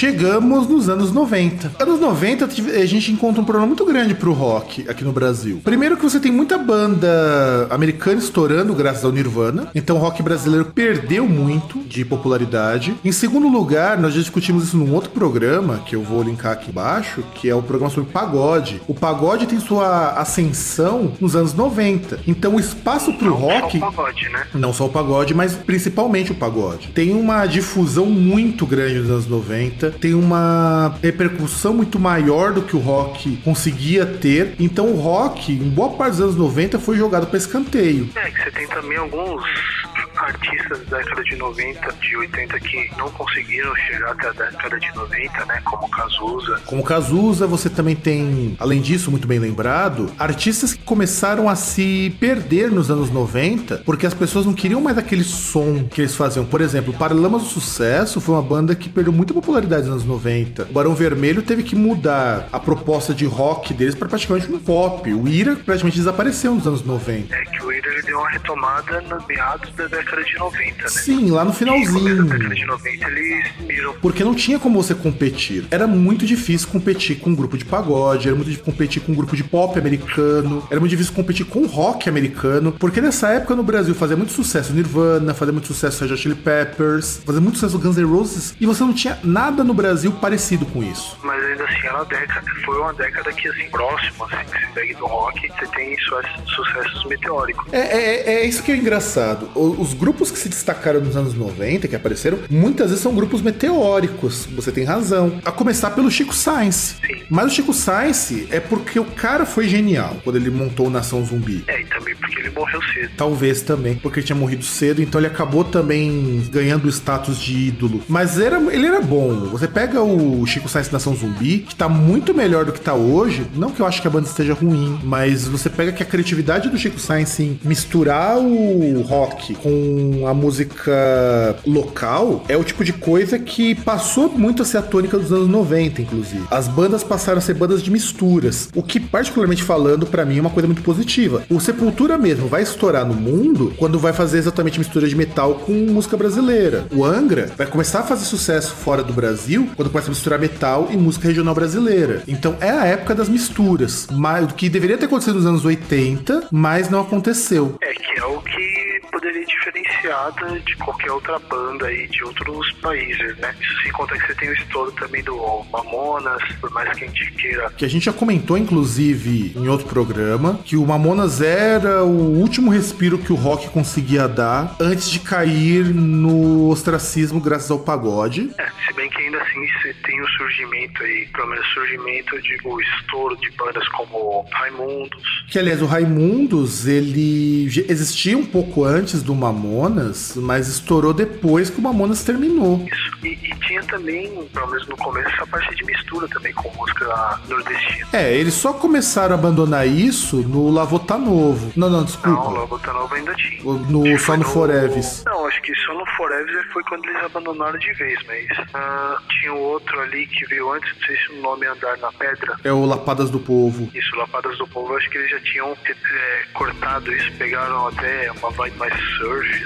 E você tinha também junto com eles o Gabriel Pensador, que é nunca foi considerado um cantor de hip hop, embora ele seja, justamente por essa vibe meio rock, meio surf music também que ele usava bastante. Também porque ele é branco. E porque ele era branco, exatamente. Você tem o Plant Ramp, que o mote da banda era a liberação da maconha, e que tá voltando o Plant Ramp. Eu só deixo uma ressalva que o Plant Ramp fazia sentido nos anos 90. Hoje já não faz mais tanto sentido uma banda com Plant Ramp. Contava com músicos muito bons, como o Martelo D2 e o Black Alien. É, e sem contar que era a banda assim, a mais subversiva que você tinha na década de 90, né? Junto com uma outra banda chamada Pavilhão 9. É que o pavilhão surgiu depois. Então, mas e eram bandas que faziam show juntos, inclusive, tanto o Pavilhão quanto o Plant Ramp. Ao ponto de que o Pavilhão 9 chegou a ser proibido de tocar em alguns lugares se eles não revelassem os rostos. E só revelaram quando a banda tava pra acabar. É, e o que é foda, né? Que você vê que não é só hoje que, por exemplo, você pega em 2013, que quando teve aquelas manifestações, que, entre outras coisas, você não poderia fazer manifestação com a cara tampada, né? Sem contar que o Pavilhão 9, eles debochavam demais da polícia. O Rossi, o vocalista, ele era um cara extremamente politizado, que também foi uma marca do próprio Plant Ramp. Você não tinha o que você vai ter hoje de pessoa curtir a rock e dar uma de conservador. Isso é coisa muito recente pra nós. Enquanto nos Estados Unidos você já tinha o Ted Nugent, o Dave Mustaine, o James Hetfield toda essa galerinha dos anos 80 que se converteu a uma coisa mais liberal, no Brasil o rock ainda era algo subversivo. Não, e, e até nessa questão de atraso do que vinha antes, você vê até a questão do Pavilhão 9, que eles faziam um negócio que o Body Count fazia há algum tempo atrás nos Estados Unidos. O Body Count e o Biohazard, né? Porque ele tem uma veia meio Biohazard também. É, que aí não sei se puxa mais pro Body Count, mas que, que o Body Count ele era mais hardcore nesse sentido, né? De questão de letra, assim, de oposição à polícia e tal. Eu acho que é mais próximo do Pavilhão 9. Sim, o, na verdade é um- uma versão brasileira do Body Count. Com a diferença que o Pavilhão 9 era um grupo de rap que foi incorporando aos poucos elementos de hardcore, principalmente. Tanto que você pega um grande clássico deles, eu adoro muito o disco, o, que acho que é um dos últimos discos do Pavilhão 9, que é Se Deus Vier Que Vem Armado. Inclusive, eu acho que teve uma faixa que tocou muito na, na MTV, né? Aliás, olhando do Pavilhão 9, porque o Pavilhão 9, pelo que eu tô vendo aqui, a banda voltou em 2012 apenas e continua, vamos dizer assim, ignorado, que é uma pena porque era uma banda fazendo muito sucesso e era uma banda boa, porque era uma banda do grupo de hip hop, do pessoal que curte hip hop, mas que as pessoas de fora também curtiam. É, que é mais ou menos igual agora, que tipo, você pega um Racionais MCs da vida, não tem uma, um tipo de fã de Racionais MCs, né? Eles têm um, um alcance muito maior atualmente. Sim, sem contar o seguinte, o Pavilhão 9 foi a primeira banda de rap que, de certo modo, conseguiu público fora do, do rap. Até por conta dessa fusão. Só pra gente não esquecer, muito do Racionais MCs, em termos de sucesso, se deveu ao estouro do Pavilhão 9 alguns anos antes. Que também se deu por causa, entre outras coisas, teve questão do público da MTV, né? Essa migração aí de que tipo, deixou de ser aquele pessoal que ouvia rádio pra ser a, a parte multimídia, que já tinha também a televisão, a influência do videoclipe. Que por sinal é mais um atraso, né? Porque influência de videoclipe lá fora você tinha na década de 80 quando surgiu a MTV, desde quando surgiu a MTV, né? E no Brasil só meados da década de 90. E aí você tem um surgimento também do Rapa, que é um grupo de reggae rock, junto com o Skank, que também é um grupo de reggae rock. Porque foi quando o reggae começou a fazer muito sucesso no Brasil, mais uma vez com atraso, porque é uma coisa que estourou nos Estados Unidos nos anos 90, nos anos 80 e já era hit na Inglaterra nos anos 70. É, apesar do Skank ser mais ska, né? Sim, mas Ska é. mais ska. Mas Ska é basicamente reggae com rock, cara. É, um subgênero. É que o Rapa era mais reggae, reggae mesmo, não chegava a ir, pro ska. O Skank, até pelo próprio nome, você já, já entende que é uma banda de ska. É, e tinha também aquela parte de metal também, mais presente. Você tem também nessa época, só pra gente também não deixar de falar, temos também o J Quest. Que é a parte mais pop rock, assim. Isso daí impulsionado pela MTV, como você mesmo bem lembrou. É, que aí é aquela questão da migração, né? Que é o. Que até assim, você vai percebendo, se, se a gente pegar essa linha do tempo que a gente tá fazendo aí desde a década de 50, que foi migração de mídia, né? Tipo, você começa na rádio AM, aí você vai pra migração para as FMs da vida, né? Aí depois você tem essa migração, a questão da televisão, do videoclipe com a MTV. Isso, tanto que por isso que o público de rock era um público mais novo, só que não era qualquer público, era o público que conseguia assistir MTV. Então, enquanto de um lado no mainstream você tinha o funk, o pagode, o começo da axé music, do público de classe média tinha acesso ao HF ou TV a cabo, você tinha o rock mais experimental, mais, vamos dizer assim, misturado, que fazia frente com o que vinha de fora. E só pra gente poder encerrar esse bloco também, antes de nós irmos pro bloco dos anos 2000 em diante, porque a gente vai dar uma baita de uma resumida, quando você tem essa época do rock anos 90, nós não podemos esquecer que você tinha, não, teve, aliás, teve muito bem feito, uma ascensão muito grande do heavy metal, ao ponto de você começar a ter shows de metal no Brasil com mais frequência. Você tinha shows do Saxon, do Sepultura, do Iron Maiden, do Halloween. O Monsters aconteceu nessa época, o Monsters of Rock. Então nós não éramos um país que produzia grandes bandas de rock, mas nós comportávamos grandes shows de rock nessa época. É, e também assim, até pra, pra ter uma ideia, você pega esses outros estilos que tomaram de assalto na década de 90, entre outras coisas eles tomaram porque assim, você não tinha rádios que tocavam rock assim de forma tão massiva, né? Acho que no final da década de 80, começo da década de 90, que foi surgir a Rádio 89 em São Paulo, depois surgiu a Brasil 2000, que logo depois acabou, então, e aí só no ano 2000 surgiu a Kiss FM, então assim, você não tinha, a- a- até porque assim, qualquer rádio que você colocasse, você ouviria um pagode, de rock, você ouviria numa rádio de rock quando surgiu ainda, né? Porque você podia ter o luxo de um programa, de uma emissora, de algo que fosse segmentado. Coisa que os anos 2000 acabaram. A gente vai comentar isso já já, assim que o Vegeta virar nossa vinhetinha.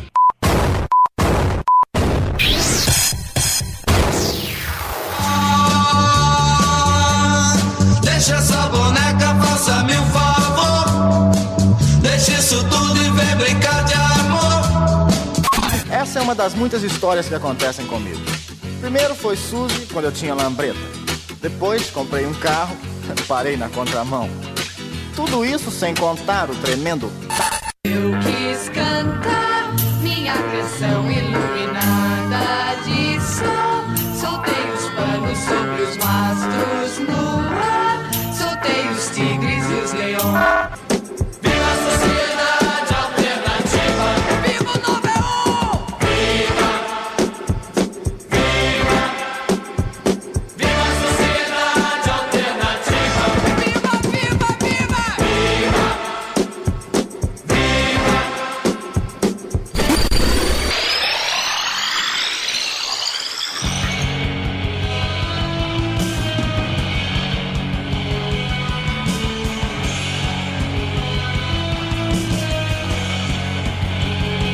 Chega nos anos 2000 em diante, tô fazendo um grande resumão, porque teria como falar de mais 10 anos, mas o programa já tá muito longo. O que acontece é que os anos 2000 para o rock brasileiro mainstream acabou. Acabou, só isso. Rock mainstream brasileiro morreu nos anos 2000. É que até surge um ou outro artista e tal, mas aí você tem aquela mais uma mudança de mídia importante, né? Que aí você tem o sai o pessoal da MTV e tem aquele ouvinte de internet, né? E que, aliás, pra mim, é uma das coisas mais importantes que aconteceram nos últimos 20 anos. Justamente esse apogeu da internet, porque olha só como que é interessante. Se nos anos 90 você precisava da MTV, se nos anos 80 você precisava da rádio, se nos anos 70 você precisava das rádios e dos grandes shows, e nos nos anos 60 você dependia muito do boca a boca, aqui você só depende de uma conexão e de você. É que aí você pode fazer a busca ativa, né? Você não depende daquilo que chega pra você. Tanto que o que, que acontece? Poucos são os grupos de rock que ficam no mainstream. Foi feita uma pesquisa, inclusive, dos grandes hits brasileiros do ano passado, só duas músicas de rock estavam lá. O resto é tudo sertanejo. É que ainda assim dá pra citar, por exemplo, que surgiu nessa década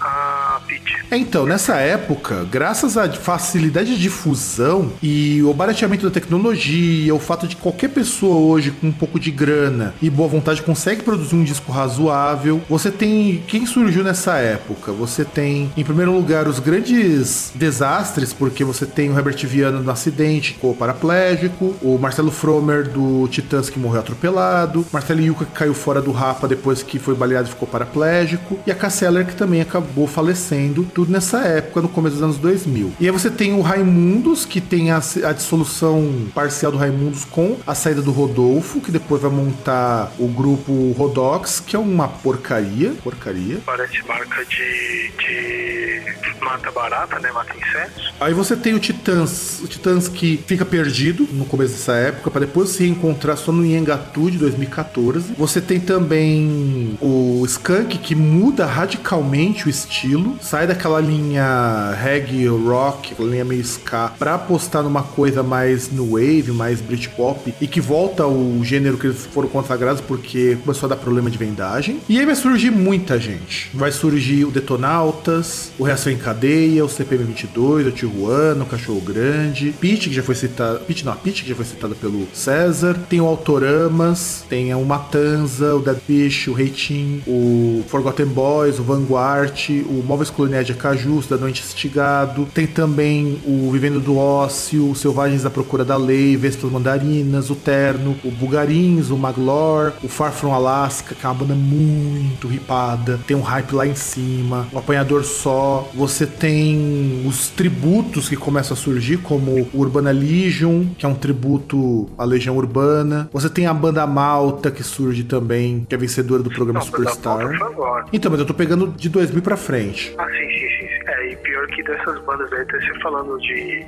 Tem aquelas que surgiram assim, de repente sumiram, né? Por exemplo, você pega daquela leva gaúcha de cachorro grande, coisa do tipo, você surgem coisas como Balde, que é uma desgraça, que ainda pegou uma parte da MTV. É, você tem, por exemplo, aí acho que já é uma banda carioca, aquela Gram, né? Que tem aquela, aquele hit, você pode ir na janela. Puta, não acredito, é deles isso aí, cara? É. Aquela porcariazinha, cara. Puta. detestável esse negócio. É, você tem também uma coisa que você esqueceu, e até para ressuscitar um, um membro um membro que tá em bypass aí do stand-by aí do Groundcast, o Vitor Coutinho ama, que é o Los Hermanos. É, mas o Los Hermanos é da década de 90 ainda, que aliás era pra ter citado e ainda bem que você lembrou. É, mas eles estouraram 2000. É, eles estouraram em 99, na verdade, 98, 99. Mas a projeção deles maior foi nos anos 2000, no comecinho dos anos 2000. É porque foi o que pegou o hype de Ana Júlia, né? E aí eles começaram até a moldar o som dele, né? A moldar tipo diferente e depois acabou na que eles pararam a banda e foram fazer outros projetos. E você tem também uma ascensão muito forte do indie rock no Brasil. Então começa a surgir muita banda de punk ou aquela pegadinha mais indiezinha, como o Scalene, o Super Combo e o Versal, que aliás é muito chato, muito chato, muito chato, muito chato isso. Porque acontece uma coisa que eu acho até triste.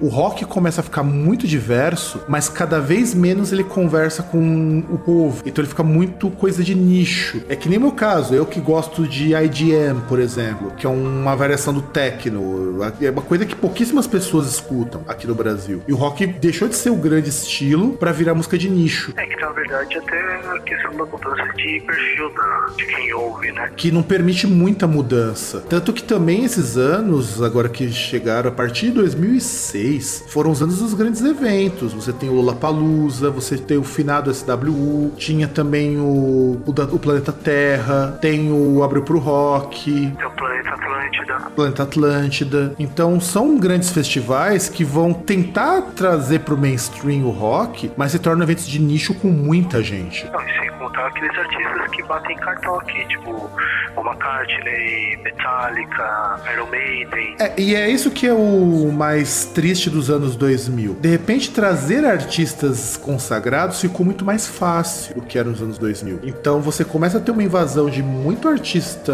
internacional e os shows nacionais começam a ficar mais minguados. É, tanto que até você consegue trazer artistas médios, né, de fora. Com uma relativa facilidade. Antigamente, eu lembro que pra você ter um show do Metallica era um parto. E hoje, você ter show do Metallica é relativamente tranquilo. É, tanto você vê que assim, o primeiro show do Metallica foi em 89, 89 91. O segundo show foi só em 99. Depois, o outro demorou pra caramba. E a partir daí, você encontra eles a cada dois anos no Rock in Rio. É que aí ele, acho que em 2005, o terceiro show. E aí depois começaram a vir, tipo, uma vez por ano. Aí tem, às vezes tem, tem ano que, tipo, ah, eles vêm no Rock in Rio, bem, mas aí eles vêm em São Paulo também numa outra época. É, e a gente passou a ter mais contato com os grandes sucessos fora, né, César? Era uma coisa que era muito difícil na década de 90, porque era muito difícil trazer artistas novos. É que aí é aquele negócio, né? É, na década de 90, você pega, seria meio que inimaginável, não sei se no, no festival, você trazer um Halloween da vida. Exato. Na verdade, Halloween, você só veria ou em um show muito caro, ou no festival tipo o Skull Rock. Ou no Monsters. ou no Monsters. Tanto que a grande oportunidade de muita gente pra ver essas bandas era tinha os festivais. E isso é uma tendência que tá voltando aqui pro Brasil, porque os shows estão muito caros e hoje você pega os festivais e aproveita eles pra assistir a banda que você gosta. E os produtores aproveitam pra enfiar a faca. Exato, e essa é uma época também que você tem a ascensão do post-rock, que é um gênero que existe desde a década de 90, mas é só nos anos 2000 que o gênero pega, e aí eu tenho que dar aquele. é, fazer aquele merchan, né? Não daquele merchan, não, fazer aquela é, coisa de. a maior banda de post-rock brasileira, que é o Labirinto, não tem ninguém que chega nem perto dos caras, que é truta aqui do Groundcast também, só pra constar. Você tem também uma mudança do perfil, como o César apontou, só que é uma mudança de perfil que não depende mais de nada. É o cara que, se ele quiser passar a vida dele inteira escutando indie rock, ele passa. Vai ser uma pessoa muito frustrada, mas passa. Ele pode passar a vida inteira ouvindo as bandas da década de 80. Exato, a gente começa a ter uns revivais também. Bandas de metal, principalmente, que começam a soar igual bandas da década de 80. E que vendem, e são bandas que as pessoas curtem. Então, o que acaba acontecendo nos anos 2000 é que hoje você tem uma oferta de rock muito grande para um público muito pequeno. Mas é um público pequeno não em quantidade, porque tem muita gente que gosta de rock ainda. O rock ainda tá presente em muito lugar. Veja o Lula Palusa. Lula Palusa, os caras eles têm que alugar um lugar lá no autódromo de Interlagos para portar todo o público. É, porque o jockey já não tava dando conta. E o Jockey já é um lugar muito grande. Quando teve, quando teve o show do Black Sabbath, o show do Black Sabbath teve que ser no campo de Marte pra caber o show. Imaginava que ia for de São Paulo. Campo de Marte é um aeroporto. Tudo bem, não é um aeroporto, assim, do, ele é mais voltado pra voo fretado, coisa do tipo, né? Mas, poxa, é um aeroporto que é usado pro show. Exato, e, não- e só pra gente poder deixar o pessoal de fora de São Paulo ainda mais consciente, imagina que um estádio de futebol não seria suficiente para um evento que precisa do campo de Marte. É, tanto que você vê aí que você tinha é, shows em estádios como Paul McCartney no Allianz Parque, é, Rolling Stones no Morumbi, os caras pegam o Black Sabbath lá e colocam num aeroporto. Porque é o que comporta a quantidade de pessoas que querem assistir. O que demonstra que o rock, do contrário do que muita gente diz no Brasil, ele não morreu, muito pelo contrário. Ele só tá muito fragmentado, porque hoje, aqui, aí, graças àquilo que a gente falou lá atrás, o rock se dividiu em muitos subgêneros. É, o que tem seus lados bons e seus pontos ruins. Sim, com certeza. É ruim porque talvez você tenha uma queda de qualidade, mas é bom porque pela primeira vez nossa cena de rock brasileira não tá muito distante da cena de rock de qualquer lugar do mundo. O que é engraçado, né? Porque o Brasil ele tem uma tendência aí nos mais diversos ramos de ter esse lag em relação ao que acontece lá fora. É um negócio que você percebe, por exemplo, ou percebia é, mercado automobilístico. Você pegava, por exemplo, você tá um carro global aqui, o Golf, por exemplo, enquanto no Brasil você tava com a primeira geração, o, lá fora na Europa, que era o, onde surgiu, onde o carro ainda continuava sendo fabricado e, e continua até hoje, os caras já estavam tipo na terceira, quarta geração. Tipo, coisas que no Brasil que lá fora já eram obsoletas e que no Brasil continuava vendendo igual água. É, e a gente deu uma reduzida nisso. Agora, do ponto de vista tecnológico, a gente ainda tá, ainda tá bem atrasado, mas esse ponto cultural, post-rock, por exemplo, é uma coisa que tá fazendo muito sucesso na Europa e aqui no Brasil também tá fazendo sucesso. Você tem muita banda de metal revival, que soa nos anos 70, anos 80, aqui no Brasil tem muita banda revival aparecendo também. Você tem gente fazendo stoner, no Brasil começaram a aparecer bandas de stoner, mais ou menos na mesma época. Então note que, pela primeira vez, nós estamos alinhados com as tendências do rock fora do Brasil. Até o indie rock, que é um gênero bastante novo, por assim dizer, se essa coisa de você ter o indie rock fazendo um baita de um sucesso, que eles começaram a fazer sucesso a partir de 2005, 2006, o Brasil também foi nessa onda. E o que é interessante, né? Porque você vê que, por exemplo,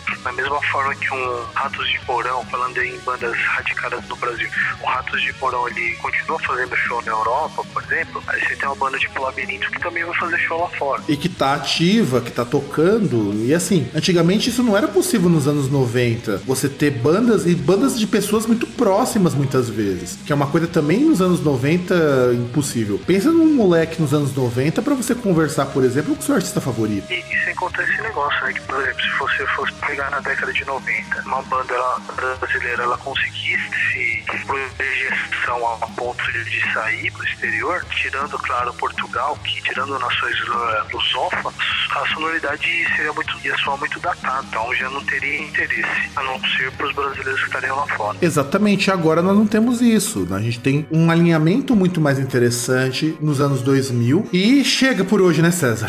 Chega, né? Porque nós estamos no finzinho de domingo, começo de segunda e amanhã é dia de. Amanhã, vulgo hoje, é dia de trabalhar, né? Exato, e esse é o programa mais longo da história do Groundcast. Eu vou avisando isso pra vocês. Mas tá muito legal, escutem. A gente fez assim um resumo, o máximo que a gente conseguiu resumir da história do rock nacional. E é um dos mais interessantes, né? Sim, porque nós tínhamos ainda tem muita coisa pra ser falada, mas deixaremos pra programas futuros pra nós detalharmos algumas coisas. Só que não vai ser em ordem não, tá? A gente vai detalhar de acordo com o nosso saco, né, não, César? Bom, de acordo com a nossa vontade, né? Daquilo que nos empolgar mais. E sem contar que é aquele negócio, né? Pelo menos a gente fica feliz porque a gente tá na perspectiva aí que fim, fim da semana tem um feriado, né? Pois é, é isso aí. Quer dizer, fim de semana da semana anterior à gravação desse programa. Você tem que parar de falar dessa mania de citar esse programa como se ele fosse pro ar nessa semana. Não, não, não, não tô, não tô falando isso. Eu estou falando que na semana em que estamos gravando isso, vai ter feriado. Vocês provavelmente vocês vão ouvir esse programa quando já tiver passado o feriado.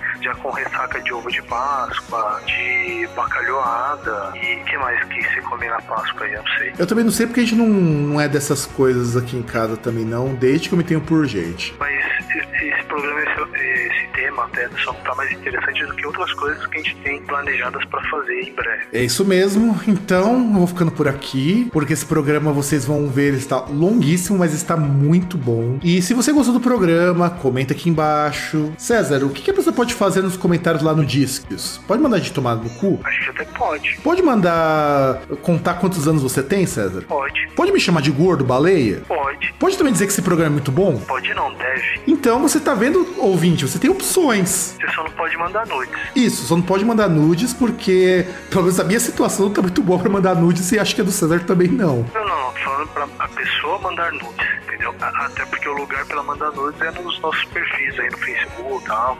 Se quiser, então toque lá que a gente passa o WhatsApp. Ou formulário de contato do Groundcast. Não, acho melhor perfil no Facebook, porque é mais indireto e tal. Aí pode mandar tanto pra mim quanto pra você. E é isso aí então, galera. Eu agradeço muito a sua paciência. Agradeço ao César pela paciência, porque o programa, assim, eu falaria mais que o programa tava muito legal, mas já, já tá passando do tempo normal que nós temos de programa. Então, um grande abraço a todos. Tchau!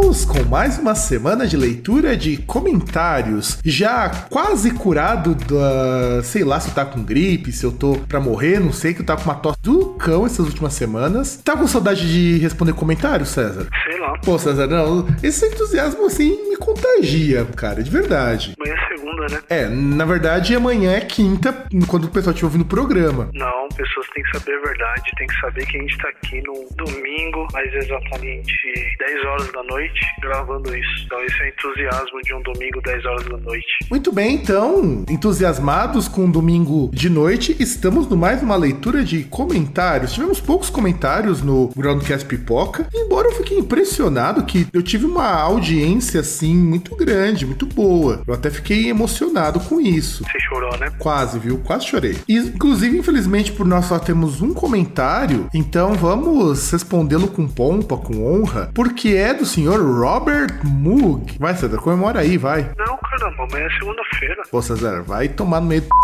Amanhã é segunda-feira, cara, não tem por que comemorar. Então, o Robert Moog fez dois comentários, um eu vou pular, porque não vai ter o que a gente falar, e vamos pro segundo. Não, é como só tem comentário dele, fala os dois. Lê os dois, pô. César, Você também é, é, é- é um desgraçado, né? É, é um cara, assim, de poucos princípios, né? Mas você tá reclamando que só tem comentário do cara. Aí o cara comenta duas vezes, você só quer ler um, pô. O primeiro comentário dele é: as máquinas não devem estar reguladas. E o segundo comentário, de Sr. Robert Moog, que sim, interessante. Não que os outros não sejam, mas enfim, eu não entendi nada. Um filme de rock que pirou meu cabeção foi Rock and Roll High School do Ramones. É tosco demais, mas é um clássico da juventude. Que, aliás, a gente até tinha comentado uma vez, né, César, que esse filme poderia ser um próximo filme do Groundcast Poca. Vai ser em algum momento. É, porque eu achei a ideia muito boa, cara. Realmente o filme é muito tosco, é muito tosco. Não nem isso, é questão que é um filme que tem a ver com a, com a proposta que a gente tem no Groundcast Pipoca, então é obrigação. É, e eu nem lembrava desse filme, cara, de verdade. Isso me lembra também, sabe aqueles filmes do Kiss, antigos, que eles são super-heróis? Eu lembro de ter visto tem quadrinhos.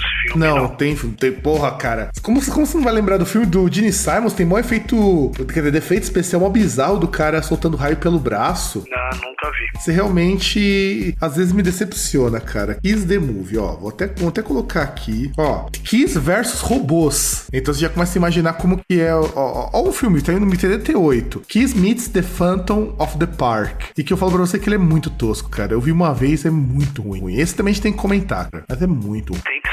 Assim, sabe o Detroit, o Detroit Rock City? É um filme bom comparado com esse. Ele é, ele é excelente. Ele é praticamente um filme de Oscar. Detroit Rock City é um time. é, Não é um filme ruim. Não é, mas eu tô falando comparativamente. Desculpa, filme aí de Oscar, você pega muitos que são uma grande bosta. Ó, pronto, falei. Agora, ag- agora o César vai virar todo hipster e não vai ver nada de Hollywood, né? Claro que não, não tô falando nada disso. Tô falando que os filmes estão bosta. E tem um monte que são sim, ponto. Ó, aliás, esse filme foi lançado na televisão em 78, foi exibido na rede ABC no mesmo ano e teve a segunda maior audiência daquele ano. Pois é. Não, cara, é, é- é- eu falo assim, o filme é muito ruim. Mas eu acho que não é pior. Aí já, como estamos contando de filmes ruins, que o Batman vs Superman. Aquele filme é zoado, cara. É zoado. Você vai apanhar, hein? Ah, eu tô apanhar, fodendo, cara. Eu tô me fodendo. Você tem um Superman confuso, você tem um Batman mais burro que, que tudo, você tem um Lex Luthor que parece um indie juvenil revolts da vida. Você pode esperar o que de um filme desses? E a Mulher Maravilha, salva? Se você ignorar que ela aparece em três ou quatro cenas diferentes, ela salva porque ela fala pouco. Não, não, não. Quero saber se ela salva. Porque assim, a única coisa que eu vi interessante pra ver esse filme era a Mulher Maravilha. Até porque eu não entendi porque que ela tá no filme. Queria entender porque ela tá lá. Só por isso. Então, ela tá lá porque sabe que esse filme, ele é o quando eles vão formar a Liga da Justiça. Seria o Kickstarter, sabe? Aquele empurrãozinho pra começar a Liga da Justiça. Então, esse, por isso que é, é, o nome do filme, o subtítulo é o Surgimento da Justiça, o Surgimento da Liga. E por isso que ela Mas, não, aparece. tudo bem. Mas ela, e aí ela atuando? Olha, não dá pra saber, cara. É, Ela aparece em dois diálogos com o Batman, um diálogo que ela tá indo pro avião e desiste, e na última luta. Não dá pra saber, cara. Ela tá mais como figurante do que um personagem principal. Aliás, até o Superman tá mais como figurante do que personagem principal nessa história. Ah, sei lá, cara. É por isso que eu vi dois filmes bons do Batman nesse final de semana. Vamos lá, manda. Não, que são aqueles dois últimos da, da trilogia lá do Ah, bom. Ah, Cavaleiro bom. Ah, bom, não. É, é aí que tá, cara. Você tem dois filmes muito bons, dois não, uma trilogia fantástica, embora o terceiro é, é bom, mas tem muita falha, mas ele É segura. o terceiro, o, o roteiro em si, você olha, você fica meio. É, é, e, e- e também porque aquele negócio, o segundo ele foi muito bom. Porque assim, primeiro foi ótimo. Eu lembro que eu fui ver, fui ver no cinema tal, com os amigos lá, morava no, em Londrina. Teve um cara que assim, ele era fissurado por quadrinhos, que assim, a gente terminou, a gente ficou sentado lá vendo os créditos, até o pessoal começar a limpar a sala ali, pra ver se tinha alguma coisa, e, e não teve nada. Aí você olha assim pra ele, o cara quase chorando, você fala, mano, esse filme é perfeito, filme feito da melhor forma possível, não dá pra ser melhor, tá ligado? E aí você vê o segundo que, assim, ele mantém mais ou menos o nível do primeiro, mas parece o, o Heath Ledger lá roubando a cena e chutando bundas, tá ligado? É, é aí que eu entro na questão desse novo filme. Eu assisti o Man of Steel, achei o Man of Steel um filme honesto, que é o filme que veio antes. Achei que era um filme assim, ah, não era grande coisa, mas não era um filme ruim. É um filme que você se diverte. Mas E você, aquele do Retorno do Superman? você tá, é o que veio antes do Man of Steel, não é? Então, porque assim, teve aquele que veio, teve aquela retomada do Superman, que o Superman ele tinha sumido, a Lois Lane já tinha tido filho e tal. Pô, Cara, ignora. aquele- é- é- ó, engraçado, e é aí que eu falo quando eu disse que o filme não é um filme ruim, o Batman vs Superman, mas também não é um filme bom. Você pega esse filme que você acabou de citar, esse filme é uma porcaria, ele é muito ruim. É, E é tipo um Batman, uma fanfic de Crepúsculo usando o Superman. É, eu senti um pouco isso, cara. É, é como se fosse um. Assim, já adiantando pra quem já assistiu e quem não assistiu, foda spoiler aqui. Ele tenta recontar a criação da Liga da Justiça junto com aquele quadrinho da morte do Superman. Você lembra dele? Esse quadrinho foi lançado Lembro. em 94 aqui no Brasil? É uma Lembro. puta de uma história, cara. Ela é fodida. É, é aquela história que você lê do começo ao fim, de trás pra frente, e ela continua foda. Cagaram essa história. no- Isso no Batman vs Superman. É, e o Batman e o Superman já se enfrentaram um monte de vezes nos quadrinhos. E de todas as vezes, as explicações eram muito plausíveis. Dessa não era, cara. Você tem um Batman que o cara vai querer socar o Superman. Ah, porque o Superman destruiu uns prédios, então ele é perigoso. Ah, mas o Batman é um riquinho, coxinho. Ah, Então, não, mas é que tá, cara. O Batman parece um bebê chorão. É que tá chorando que perdeu a- os pais lá no, no acidente, no crime que co- aconteceu ali. Aí você tem o Alfred, que é mais esperto que o Bruce Wayne. Olha que coisa estranha. Aliás, o Batman, ele é o Tony Stark da DC. Bom, o pessoal É, da, da- o pessoal da Disney e o pessoal da Marvel fizeram um Tony Stark muito legal no Homem de Ferro. Mesmo o Homem de Ferro 3 sendo uma porcaria, fizeram um Tony Stark digno. Esse Batman não tá digno, cara. E não é culpa do Ben Affleck. O Ben Affleck não dava pra salvar ou piorar o que já tava cagado. Então, mas aí é um problema do roteirista, né? Sim, é um problema sério de roteiro. Os diálogos não fazem sentido nenhum. É do tipo, você pega. Tem uma cena, eu, eu gosto de lembrar porque ela é muito tosca. Que o Batman vai roubar lá os negócios do.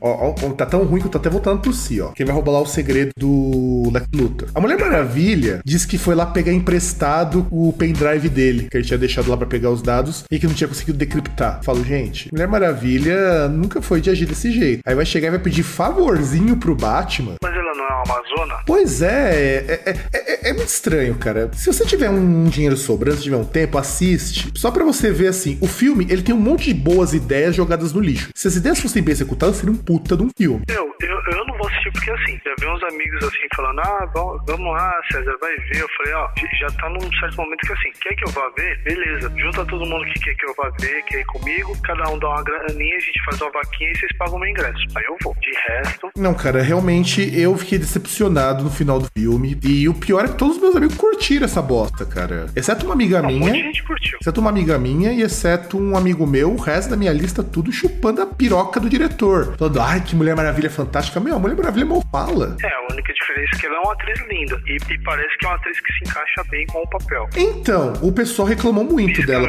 Não, exatamente, o pessoal reclamou muito, achou que ela era muito magra. Ah, mas você quer o quê? Você quer a Mulher Maravilha gigantesca? Você chama a Graciane Barbosa? É isso que os caras querem? Pega aquela Mulher Maravilha da, da série de televisão. O físico dela é mais condizente, segundo o pessoal, do que o dessa atriz. Eu caguei pra isso. Eu achei que ela tava muito bem de Mulher Maravilha. Eu só fiquei muito chateado porque ela podia ter uma, uma aparição, uma presença maior no filme, e talvez isso fizesse o filme dar uma melhorada. Que ela, tipo, conseguiram deixar pior do que a Viúva Negra nos Vingadores, né? Eu vi os Vingadores, eu acho que a Viúva Negra tá mais bem encaixada, olha que coisa bizarra, do que essa Mulher Maravilha. Não, deve estar, porque assim, a Negra ela tem papel, ela fala, faz piada, só que ainda assim, aquele negócio até teve toda uma celeuma porque falaram que não iam fazer um filme solo dela, né? E ela merecia, filme solo, cara. tá? E ela merecia. Scarlett Johansson fez um puta de um papel, como. É quer dizer, puta de um papel nada, né? Fez um papel dentro do que dá pra fazer, mas. É, fez um negócio digno. E ela se destacou, mesmo não sendo uma personagem principal na trama. É isso que a Mulher Maravilha não conseguiu nesse filme. Não teve espaço pra isso. E aí você tem um